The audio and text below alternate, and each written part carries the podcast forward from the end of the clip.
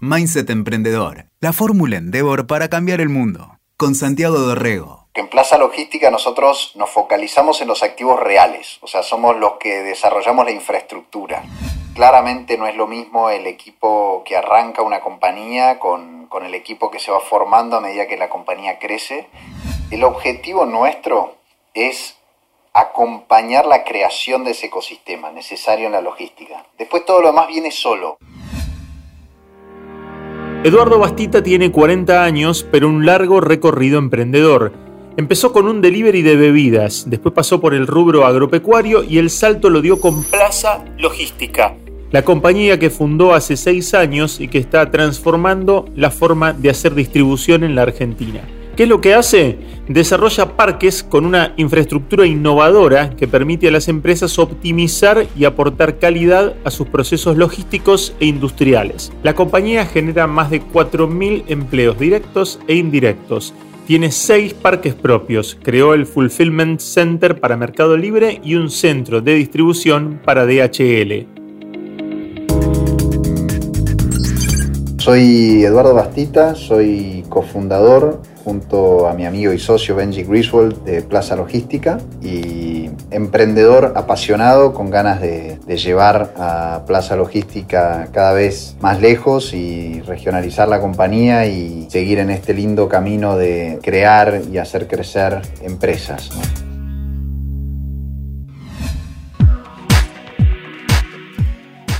Eduardo, ¿qué relevancia que tomó eh, el que las cosas nos lleguen rápido y bien ¿no? a nuestra casa a partir de, eh, especialmente a partir de este año en el que no, podíamos, no pudimos salir durante mucho tiempo? Directamente proporcional a, la voracidad del consumidor una vez que le empieza a tomar el gusto a, que las cosas le lleguen rápido y bien. Claro, claro. Qué acostumbrados estamos en Argentina a que las cosas no lleguen, ¿no? Qué, qué lucha esa. Creo que debe ser la gran, la gran lucha de tu vida somos grandes frustrados, no solo, no solo en cuanto a, que las cosas no llegan, ¿no? Pero creo que estamos como un poco acostumbrados lamentablemente a frustrarnos, ¿no? Y eso nos, nos hace una personalidad especial, muy compatible con nuestra historia, ¿no? Claro. Pues sí que tenemos, este, este estamos, eh, estar acostumbrado a frustrarse, ¿es, ¿es bueno o es malo? ¿Te, te, permite caminar a, a superarte o, o también en un punto te, lleva a un pesimismo? Y yo creo que tiene un poco de las dos cosas, ¿no? Esa cosa del, tango, de la tristeza, como una especie de tristeza cultural, histórica, que traemos de toda la vida, eh, esa enorme frustración que tenemos de, la promesa incumplida, ¿no? de la ilusión y el desencanto, como dice Gerchunov Iliach en ese libro tan conocido de economía, que es El ciclo de la ilusión y el desencanto yo creo que tiene lo bueno y lo malo, porque en algún punto lo bueno de, tener una naturaleza resiliente, ¿no? Una naturaleza de, saber que te caes todo el tiempo y que todo el tiempo que te caes te terminas levantando, porque naturalmente, digamos, el ser humano cada vez que se cae tiende a levantarse, así que no, no creo que tenga que ver con eso que decimos los argentinos siempre que somos los mejores, que somos los super emprendedores, los, los que nos comemos la cancha, sino más bien que nos hemos dado tanto porrazo que, bueno, aprendimos a, aprendimos a, vivir así, ¿no? Y, es importante recuperarse rápido, es importante eh, aprender qué te pasó para, para poder reconstruirte. ¿Cuál que pensás que es el, factor eh, más, más importante? O, o, aprender por ahí a transformarte. Mira, esta es muy buena pregunta porque en algún punto los golpes demasiado fuertes dejan secuelas que son quizás mayores en términos de lo, negativo, ¿no? Ahora hablemos por ahí un poquito de lo negativo, pero eh, que, lo, que lo positivo de, digamos, aprender a reconstruirse o aprender a levantarse esos golpes. En eso que yo decía negativo, hay algo de, que la energía no vuelve al nivel anterior, que, que es, es un poco eh, triste, ¿no? Es como un poco una especie de decadencia de largo plazo, que uno, bueno, va llegando, llega un momento en el que uno se hace más grande, incluso llega a la vejez, digamos, y, ya no dan las mismas ganas que antes, ¿no? Y a veces uno siente eso, después de un golpe fuerte, uno siente que, que quizás no volvés al mismo nivel de energía que tenías antes. Y eso creo que es la consecuencia, si querés, más negativa. Después hay muchas consecuencias negativas, eh, positivas, quiero decir, desde el punto de vista del aprendizaje, que sin duda dan, dan esos golpes, ¿no? Sí, pero hay que usarlo, ¿no? A eso, me parece. Hay que, hay que, hay que usarlo para, transformarse. Yo estaba pensando, eh, ¿cuándo fue que, tuviste tu, primera empresa, la de delivery de, de, alimentos y de snacks y de bebidas? Que fue Capone, se llamaba. Capone fue la primera que prosperó, lamentablemente, porque creció demasiado, digo yo siempre. Tuve algunos emprendimientos antes, eh, pero lo de Capone fue una cosa explosiva, ¿no? Crecimos mucho eh, y bueno, y así como crecimos, fuimos dándonos cuenta que, esa escala que teníamos no compensaba las dificultades eh, que nos traía la Argentina, ¿no? Entre, entre otras, la competencia desleal, ¿no? La competencia informal, que fue lo que nos terminó de alguna manera mostrando que no podía, que el, modelo de negocio no, no, funcionaba en este país, básicamente. Claro, eso fue 2005, 2006. Sí, arrancamos con Capone antes, en 2003, 2004, y el apogeo de Capone fue allá por 2005, 2006. Y te diría que 2006 fue el momento en el que dijimos esto no funciona. y a partir de ahí fueron dos años laburando solo para no quedar embargado a título personal, porque fue una avalancha de conflictos laborales y causas judiciales laborales, demandas, eh, paros, sindicatos, o sea, todo, un PhD en Argentina fue. El trabajo de, tratar de dejar todo prolijamente cerrado. Claro, dos años trabajando para dejar todo razonablemente empaquetado para poder regalar la compañía. O sea, la, regalamos a, las deudas que le quedaban, ¿no? Le quedaban algunas, algunas mediaciones laborales pendientes, algunas deudas, y la entregamos por un peso. ¿Cuántos años tenías en el 2006? Mira, cuando arrancamos con Capone tenía 23 y cuando la entregué tenía 27. Así que fueron, fueron varios años de lidiar con... Pero fue una, o sea, fue una muy linda experiencia, pero todavía hoy... Eh, si tuviera que volver a pasar por lo mismo, te digo, creo que creo que prefiero dedicarme a otra cosa. A veces digo que quiero ser. Bueno, pero te, dedicaste un poco a lo mismo. Pero al, armar plaza logística, digo, insististe. Sí, reincidí, reincidí, tal cual.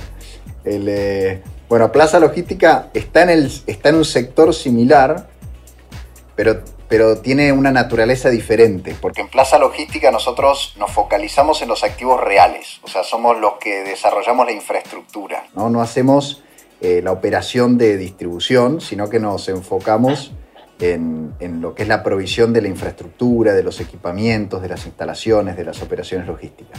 ¿Fue muy caro arrancar?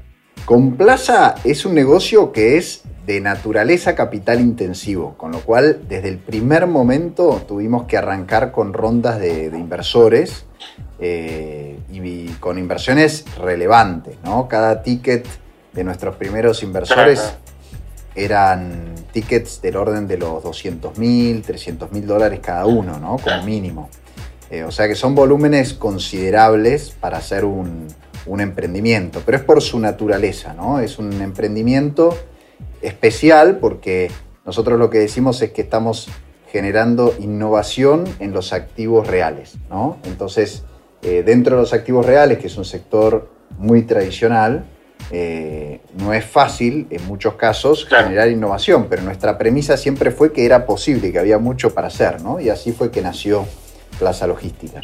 ¿Y, y ahora cómo están?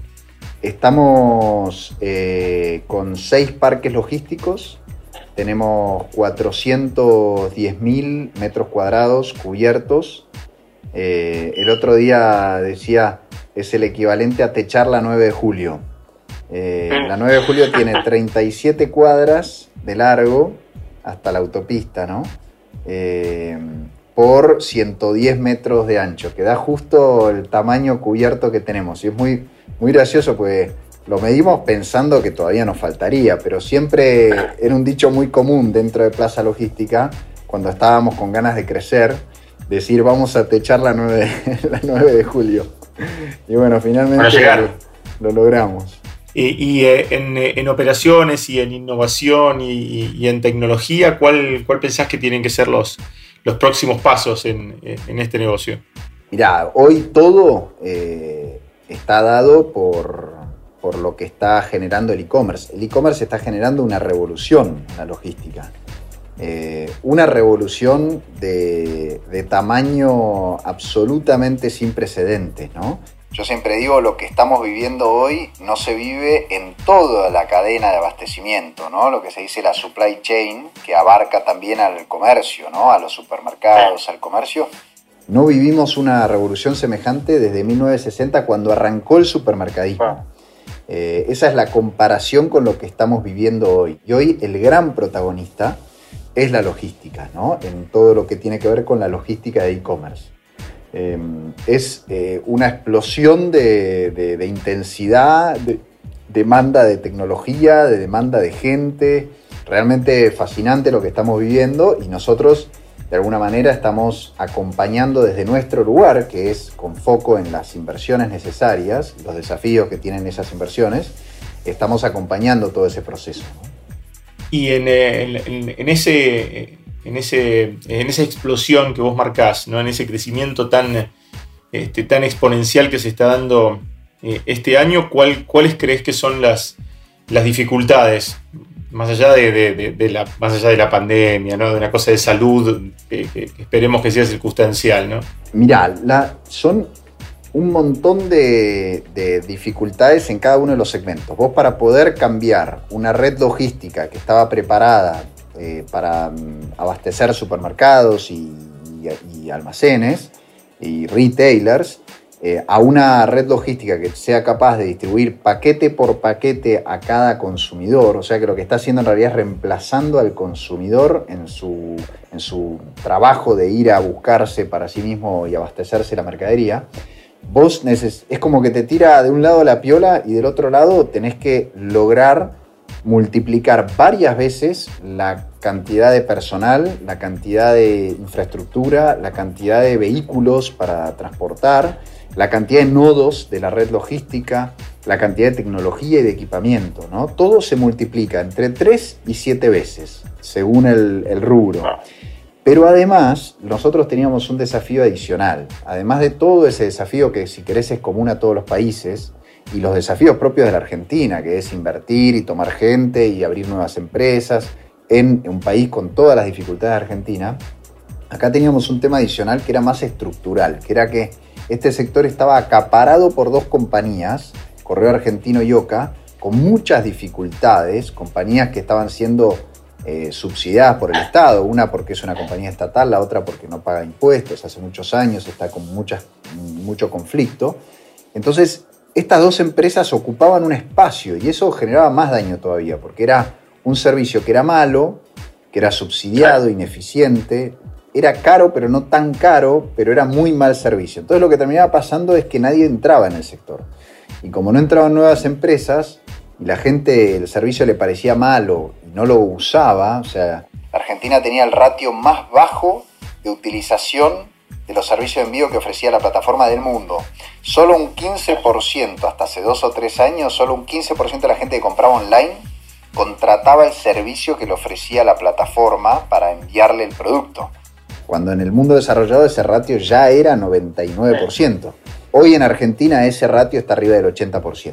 O sea, hoy ya estamos en una situación mucho más normalizada.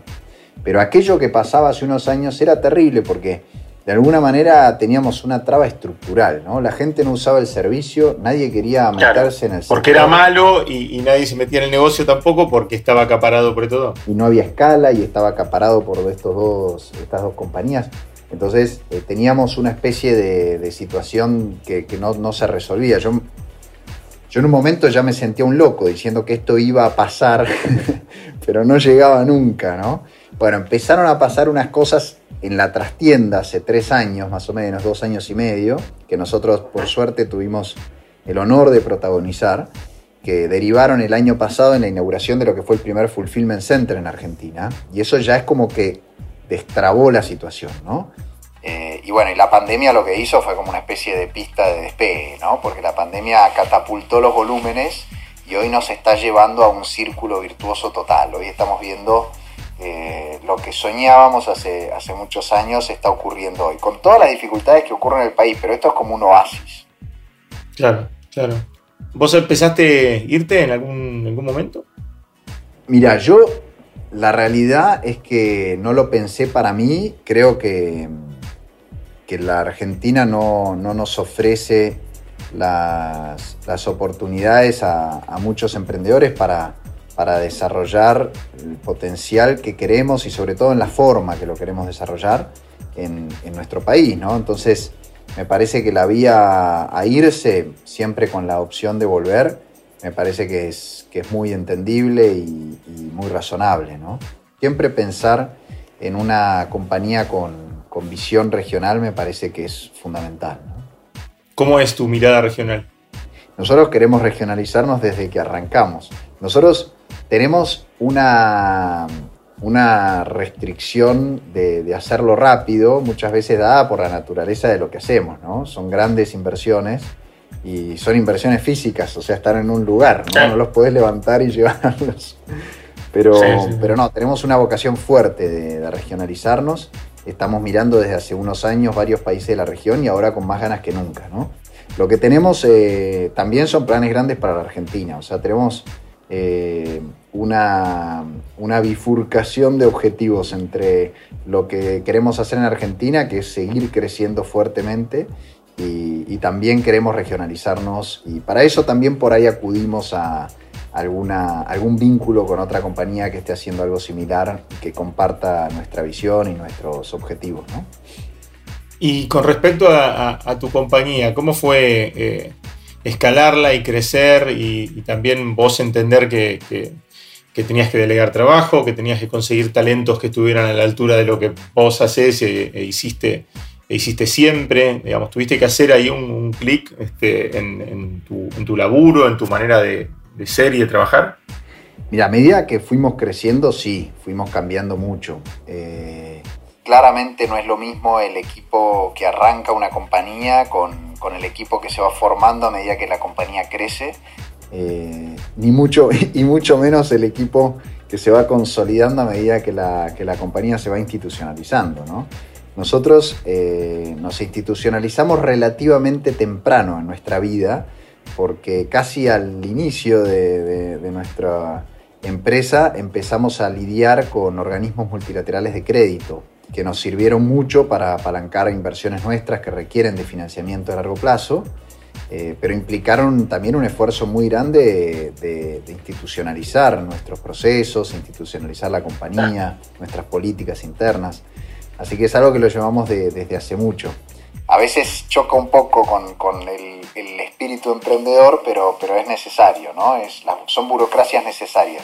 Hay que ser creativo y en que esas burocracias no maten el alma emprendedora de la compañía. El desafío está en que la cultura de la compañía no se dañe con, las burocracias que aún así son necesarias.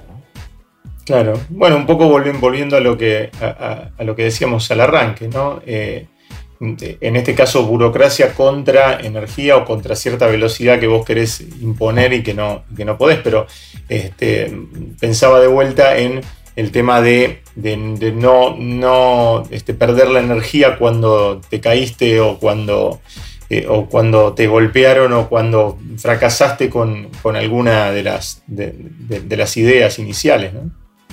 Sí, eh, totalmente. Eh, las burocracias son una, especie de agujero negro. Eh, te chupan la energía. Sí, sin duda. Pero bueno, pero, pero uno tiene que, con ese mismo espíritu, eh, de empujar para adelante, de pensar siempre en los objetivos del proyecto, de la empresa, eh, uno como que logra de alguna manera tener la conciencia que permita evitar que esas burocracias le absorban a uno la energía, ¿no? Creo que ese es el, desafío. Como decir, bueno, para, esto es necesario porque esto tiene, es parte de nuestro crecimiento. Entonces, es importante que antes de avanzar tomemos estos pasos anteriores y demos estas explicaciones y estemos consensuando, buscando consensos. Eso es muy importante. Eh, pero bueno, pero es, es un desafío permanente, ¿no? Para, para, la, por lo menos en, la organización nuestra y en mi caso particular sobre todo, ¿no? ¿Por qué? ¿Tenés que armarte de paciencia? Porque yo eh, tengo una filosofía de, trabajar eh, con mucha libertad, ¿no? Y con mucha delegación de responsabilidades, ¿no?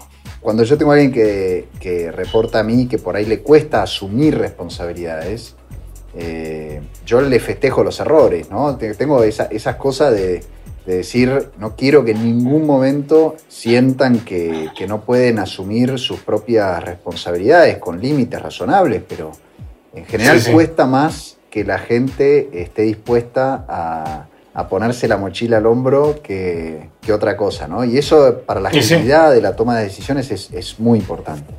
Sí, sí, si no depende todo de vos, no puede depender todo el tiempo todo de vos. Sí. Eh, y mm, con respecto al, crecimiento y al futuro, ¿cómo, este, ¿cómo ves un negocio que tiene este, cuestiones tradicionales, como vos lo marcás, eh, pero que al que le querés imprimir tanta tanta innovación? Digo, ¿cuál, pensás que es el, salto que tiene que dar? Este, ¿Qué sé yo? Poner robots en los depósitos, este, o, idear un sistema que tenga inteligencia artificial que te permita resolver ciertas cosas, o, más gente más talentosa. Mira, el objetivo nuestro es acompañar la creación de ese ecosistema necesario en la logística. Después todo lo demás viene solo. Porque además hoy nosotros tenemos una ventaja enorme que es que podemos copiar mucho de lo que se hace en el mundo desarrollado. Acá no hay que inventar demasiado, ¿no? O sea, las redes logísticas, la tecnología, los sistemas en el mundo evolucionaron mucho. Lo que a nosotros tenemos que lograr ahora es hacer crecer las nuevas empresas chicas. Empresas que algunas de ellas arrancaron hace unos años y venían muy frustradas porque el, un poco lo que te decía, el tamaño, el volumen del mercado era chico, un mercado muy cooptado con el tema sindical que siempre está presente. Pero bueno, ahora que se destrabó todo este potencial, nuestra obsesión es acompañar a todos esos jugadores para que puedan desarrollarse, para que puedan evolucionar. ¿no? Entonces estamos con varias iniciativas con la idea de acompañarlos en las inversiones que necesitan para poder desarrollarse para poder crecer. Eso es lo más necesario en este momento. Necesitamos que los que eran muy chiquitos el año pasado pasen a ser medianos y grandes. Hay unos jugadores bárbaros que están creciendo fuertemente en el, en el mercado y que creo que van a hacer la diferencia. ¿no? Así que e, eso es un poco lo que, a lo que estamos abocados. Todo lo demás va a ir veniendo como a añadiduría ¿no? de, ese proceso de crecimiento de, los jugadores nuevos. Eduardo, mil gracias por, por este rato, ¿eh? por, esta, por esta charla. Escuchaste Mindset Emprendedor. WeToker. Sumamos las partes.